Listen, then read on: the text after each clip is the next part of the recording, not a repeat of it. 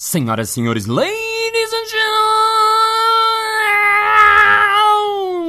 gentlemen, mesdames et messieurs, taturanas e taturanos. Está começando mais um Balascast Música.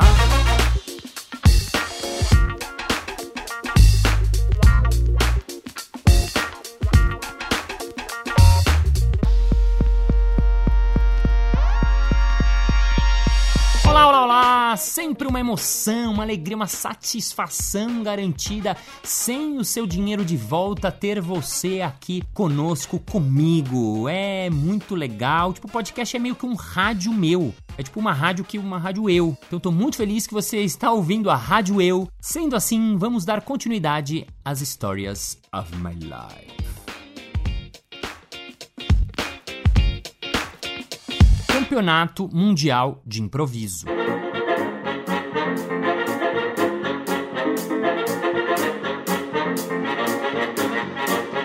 Nos episódios anteriores eu contei sobre o Jogando no Quintal, jogo de improvisação de palhaço, que é o espetáculo pioneiro de improviso no Brasil. Então a gente, além do palhaço, que era a linguagem que a gente já sabia, né, que meu grupo dominava, a gente começou a trabalhar no improviso. E como eu disse, naquela época ninguém fazia improviso, pelo menos que a gente conhecia ninguém, ninguém, ninguém fazia. Aos poucos até algumas pessoas começaram a fazer, começaram a se aproximar da gente. Eu comecei a dar curso de improviso e uma hora a gente sentiu necessidade de aprofundar essa linguagem, porque a gente nunca tinha tido aula com ninguém, porque, como eu falei, não tinha com quem ter aula. Eu dava aula, mas assim, eu não tinha quem perguntar coisas. Então eu comecei a investigar e comecei a perceber que em vários países tinham grupos de improviso que trabalhavam mais tempo do que a gente. E descobri que na América Latina, principalmente, por falar a mesma língua, espanhol, e junto com a Espanha, tinha um circuito de grupos que se encontravam, que trocavam experiências, e eu fui atrás deles e a gente organizou um festival mundial de improviso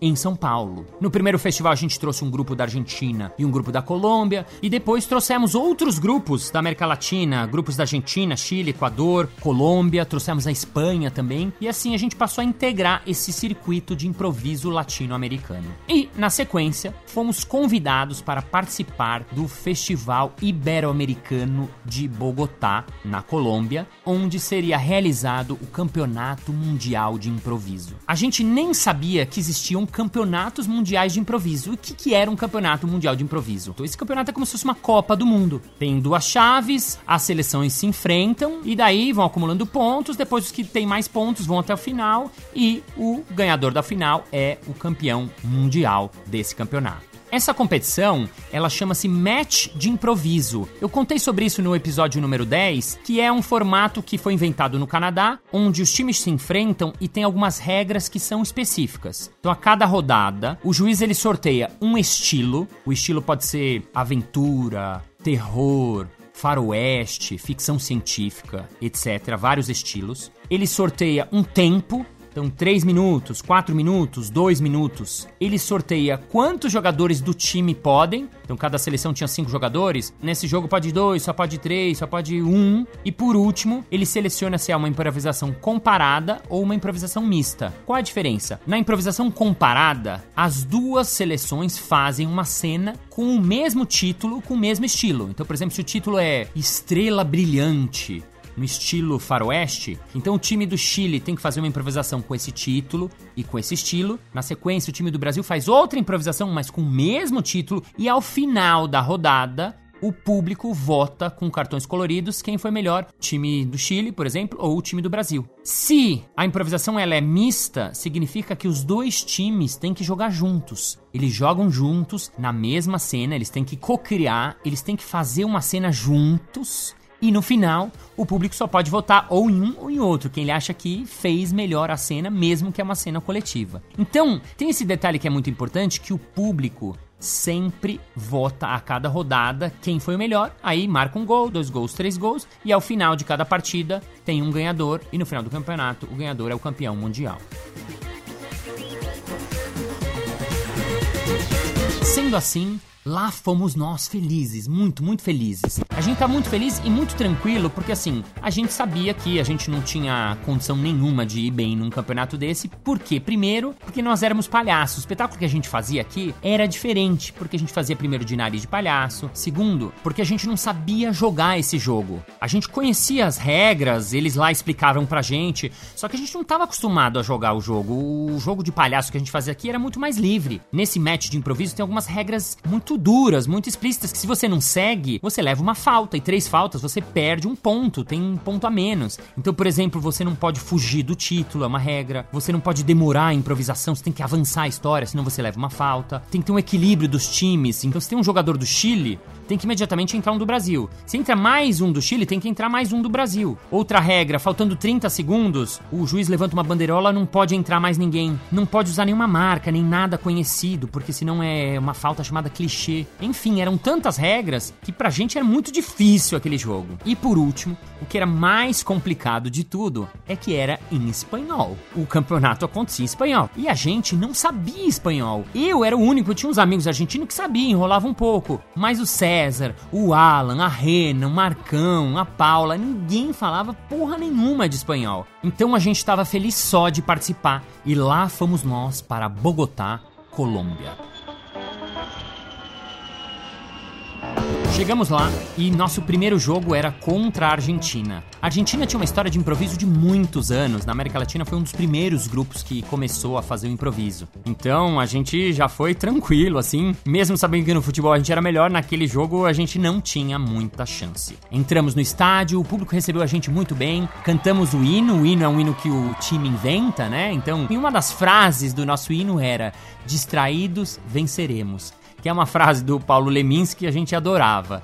E a Argentina cantou o hino dela e começou o jogo. O jogo foi bem acirrado para nossa surpresa. Começou 1 a 0, empatamos 1 a 1, 2 a 1, 2 a 2, 3 a 2, 4 a 2, 4 a 3, 4 a 4. Virou o segundo tempo e o jogo terminou 6 a 6 empate. A gente estava muito feliz porque a gente não achou que conseguia marcar nenhum gol e a gente tinha empatado com a Argentina. Como o campeonato era muito curto, o jogo não podia terminar em empate, então rolou o que eles chamam de pênaltis. Os pênaltis funcionam da seguinte maneira: o juiz dá título e cada um dos jogadores faz um solo. Tem um solo que pode durar no máximo 30 segundos e sozinho você tem que fazer uma cena para um público de mil pessoas que tá ali te assistindo. O juiz sorteou o tema, tema esse que era dado pelo público também, e foi o primeiro jogador, segundo jogador, terceiro jogador. Para vocês terem uma ideia da dificuldade, o último título que o Alan fez era traqueostomia. Imagine a dificuldade de fazer uma cena em espanhol, principalmente pra gente que gosta muito de jogar com as palavras, fazer trocadilho, enfim. Mas,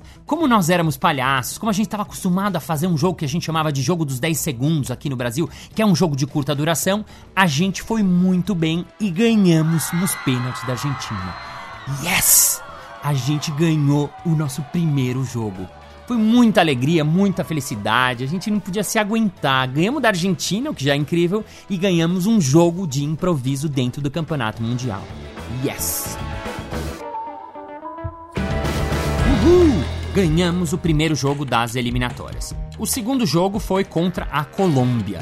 A Colômbia era a dona da casa, em primeiro lugar, e em segundo lugar, eles eram muito bons. Um grupo chamado Action Impro eram improvisadores incríveis. Tanto é que eles tinham vindo pro nosso festival e a gente ficou, nossa, esses caras são bons demais. E como o público vota a cada rodada, a gente sabia que para esse jogo não tínhamos chance nenhuma. Jogamos felizes da vida, foi um jogo muito legal, mas levamos uma surra deles. 7 a 2. Mas tudo bem, a gente estava feliz só de participar do campeonato. O último jogo da eliminatória foi contra a seleção da Espanha e lá fomos nós. O time da Espanha, na minha opinião, é o melhor time de todas as seleções latino-americanas e incluindo a Espanha, obviamente. Por quê? Porque além deles jogarem esse jogo há muitos anos, eles são muito bons de construir histórias, de fazer dramaturgia. Eles são chiques, eles são elegantes, eles são cultos, eles são europeus, entendeu? Sem menosprezar a nossa cultura brasileira, que é incrível também, obviamente, mas assim, eles tinham muito repertório eles criavam histórias como ninguém. Às vezes eles faziam histórias bonitas, poéticas, enquanto todo mundo tá fazendo graça ou fazendo humor, eles faziam coisa que tirava o fôlego do público. Então a gente era muito fã deles. E o jogo começou. Então nós fomos pro jogo muito tranquilos, porque a gente queria se divertir. Era um prazer pra gente poder jogar junto, construir uma cena junto, porque ao mesmo tempo que você tá jogando contra algumas improvisações, você tá jogando junto com o cara. Então é muito legal porque você aprende, é uma aula ali ao vivo que acontece. Mas, para nossa surpresa, pelo fato da gente ser palhaço, de todos os jogadores serem muito carismáticos, da gente ter esse costume de jogar muito com o público, de olhar pro público, o público começou a gostar muito da gente. Começou a comprar a nossa maneira de jogar, começou a comprar o fato da gente não conseguir falar direito espanhol, mas mesmo assim fazer a cena com tudo. Resultado: para nossa surpresa, distraído venceremos, ganhamos da Espanha por um pontinho. 7 a 6. Uau! Yes! Nós tínhamos ganho mais um jogo, era inacreditável. Pra gente, assim, era uma coisa fora de qualquer possibilidade de coisa que a gente podia achar que era possível. A gente ficou muito feliz, muito, muito, muito feliz. E o campeonato tinha uma duração muito curta, então ele era meio de pontos corridos. E a gente empatou em segundo e terceiro lugar com quatro pontos. Só que, como a gente tinha ganho da Argentina e da Espanha, no confronto direto nós fomos para a final. A gente não podia acreditar que a gente tinha ido para a final. É, a gente tava na final do Campeonato Mundial. Era muita alegria pra gente. E a final era com a dona da casa, a Colômbia. Óbvio que a gente não tinha chance de ganhar, a gente já tinha apanhado deles de 7 a 2. Fora que em todos os festivais anteriores, o país sede era o campeão, porque como o público que escolhe, o público que vota, na dúvida, quando uma cena é boa dos dois lados, o time acaba votando pro dono da casa. Então na Argentina, a Argentina tinha sido campeã. Quando o festival foi na Espanha, a Espanha foi campeã. Quando o México organizou o campeonato, o México foi campeão. Então a gente foi feliz da vida porque a gente ia jogar com nossos amigos, com os nossos ídolos e a gente tava ali na final do campeonato mundial.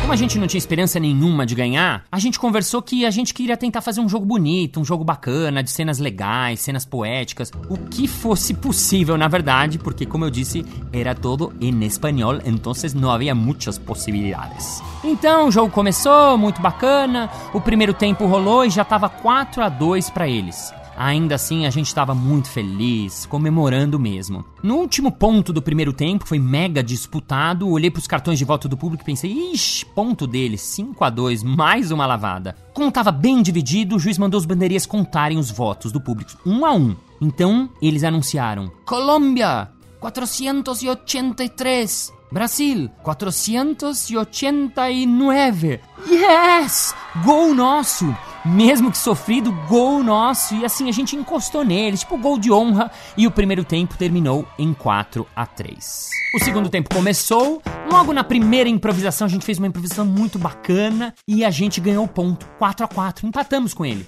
Na sequência, fizemos uma improvisação no estilo faroeste, que o público gostou muito, a gente gostava de fazer esse tipo de estilo. Opa, viramos 5 a 4 pra gente. A gente foi ficando, opa, 5 a 4 pra gente? Não, não, não, pode ser, não pode ser. E aí eles fizeram 5 a 5 Opa, empate mais uma vez, tranquilo, tranquilo. Na próxima improvisação, 6 a 5 pra gente. O próximo ponto foi deles, 6 a 6 Então chegou a última improvisação do espetáculo. O juiz fez a contagem dos pontos. E el campeón mundial del Festival Iberoamericano Campeonato Internacional de Improvisaciones.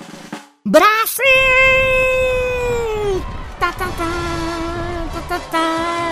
Campeões mundiais de improviso! Inacreditável! A gente não podia acreditar.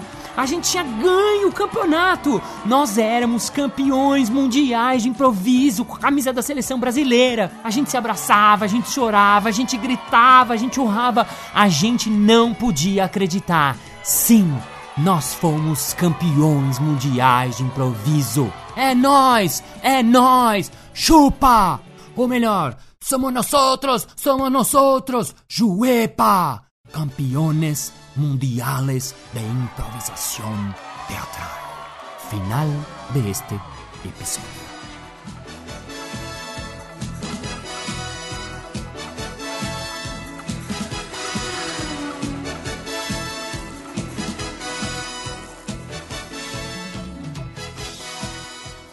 episodio. bem, muito bem, muito bem. Chegamos ao final de mais um episódio. Ah! Mas segunda-feira que vem tem mais. ¡Eh! Muchísimas gracias por tu presencia, por estar acá en este episodio internacional con nosotros. Si quiere dar tu comentario, tu feedback, mande un mensaje en el Facebook, en el cara libro. En fin, para saber qué piensas tú. Estoy muy feliz, muy contento de tu presencia, pero ahora vamos a nuestro momento. Merchan.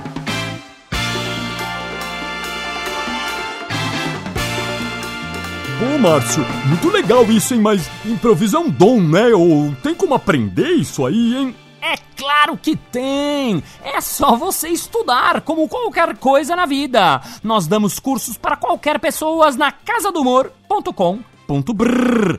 Venha! É isso aí, muito obrigado pela sua presença. E como diria meu amigo Raul Figueiredo, se fôssemos todos iguais a você, seríamos todos gêmeos. Obrigado, thank you very much. And next Monday we meet you next Howard in the last improvisation what the Harris Ham, what the Mathematics Facts for you. Bye bye and see you back Friday, Lex Friday, Black Friday. Com esse título e com esse título, co-criar, ele tem que contribuir para eles têm que contribuir, eles têm que contribuir é co-criar e contribuir, né?